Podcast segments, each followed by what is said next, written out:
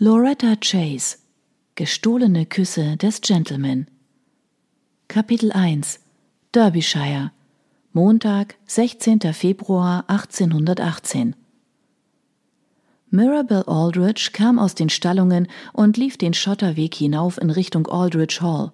Als sie in den Garten einbog, stürmte der Hausdiener Joseph zwischen einigen Büschen hervor auf den Weg. Man sah Miss Aldrich keineswegs an, dass sie kürzlich ihren 31. Geburtstag begangen hatte. Besonders in diesem Moment. Ihr rot-goldenes Haar war vom Wind zerzaust, ihre milchweißen Wangen schimmerten rosig, ihre blauen Augen funkelten lebhaft, wirkte sie überaus jung. Dennoch war sie in jeder Hinsicht das Familienoberhaupt, und sobald ein Problem auftauchte, war es Miss Aldrich und nicht ihr Vater, an die sich alle Bediensteten wandten. Das mochte daran liegen, dass ihr Vater oft die Ursache des Problems war.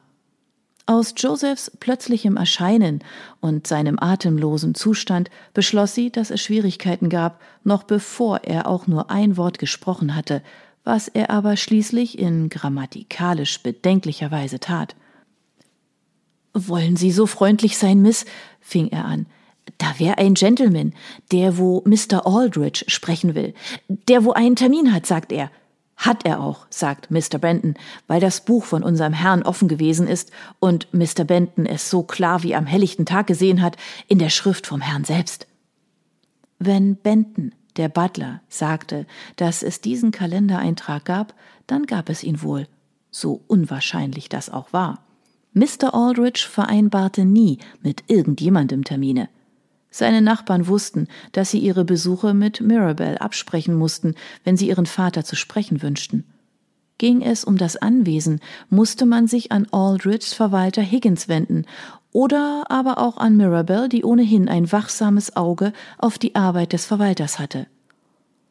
Möchte der Gentleman nicht lieber mit Higgins sprechen? fragte sie.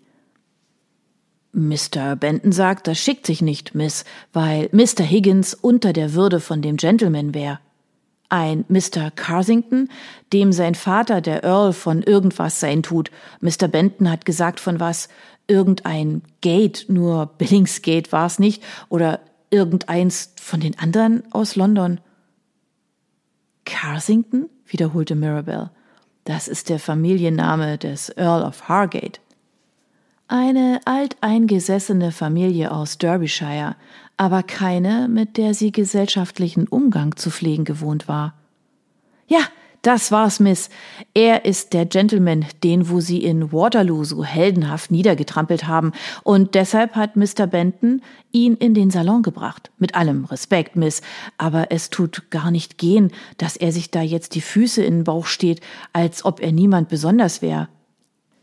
Marabel sah an sich hinunter. Es hatte im Laufe des Vormittags immer wieder mal geregnet. Der Rock ihres recht durchnässten Reitkleides war von dicken Schlammspritzern übersät, und dank des kurzen Fußmarsches zu den Stallungen und zurück waren auch ihre Stiefel schlammverkrustet. Ihr Haar und ihre Haarnadeln waren unlängst getrennte Wege gegangen, und sie wagte kaum, sich Gedanken über den Zustand ihres Hutes zu machen. Sie überlegte, was sie tun sollte. Es schien ihr höchst despektierlich, derart verschmutzt vor dem Besucher zu erscheinen, doch wenn sie sich erst zurechtmachte, würde das Ewigkeiten dauern, und man hatte den Gentleman, den berühmten Helden von Waterloo, bereits über Gebühr warten lassen. Sie raffte ihre Röcke zusammen und rannte zum Haus. Alistair wäre jetzt gern anderswo gewesen als in Derbyshire. Dem Landleben konnte er keinen Reiz abgewinnen. Er gab der Zivilisation den Vorzug, und damit meinte er London. Aldrich Hall lag fern aller Zivilisation, in einem gottverlassenen Winkel am Rande von Derbyshires gottverlassenem Peak. Gordmore hatte ihm vom Krankenbett aus mit heiserer Stimme sehr trefflich die Reize des Peaks beschrieben. Touristen, die malerische Aussichten und malerische Bauern bestaunen, Eingebildete Kranke, die sich an Mineralquellen laben und in mineralischen Bädern planschen, erbärmliche Straßen, kein Theater, keine Oper, keine Clubs. Es bleibt beim besten Willen nichts zu tun als die Aussicht, Berge, Täler, Felsen, Bäche, Kühe und Schafe zu bestaunen oder aber die Bauern, Touristen und Gebrechlichen. Mitte Februar entbehrte die Gegend sogar dieser Reize. Die Landschaft war von einem einheitlich kargen Braun und Grau, das Wetter bitterkalt und nass. Aber Gordmores und damit auch Alisters Problem war hier angesiedelt, und seine Lösung konnte nicht bis zum Sommer warten. Aldrich Hall war ein hübsches altes Herrenhaus, das im Laufe der Jahre erheblich ausgebaut worden war.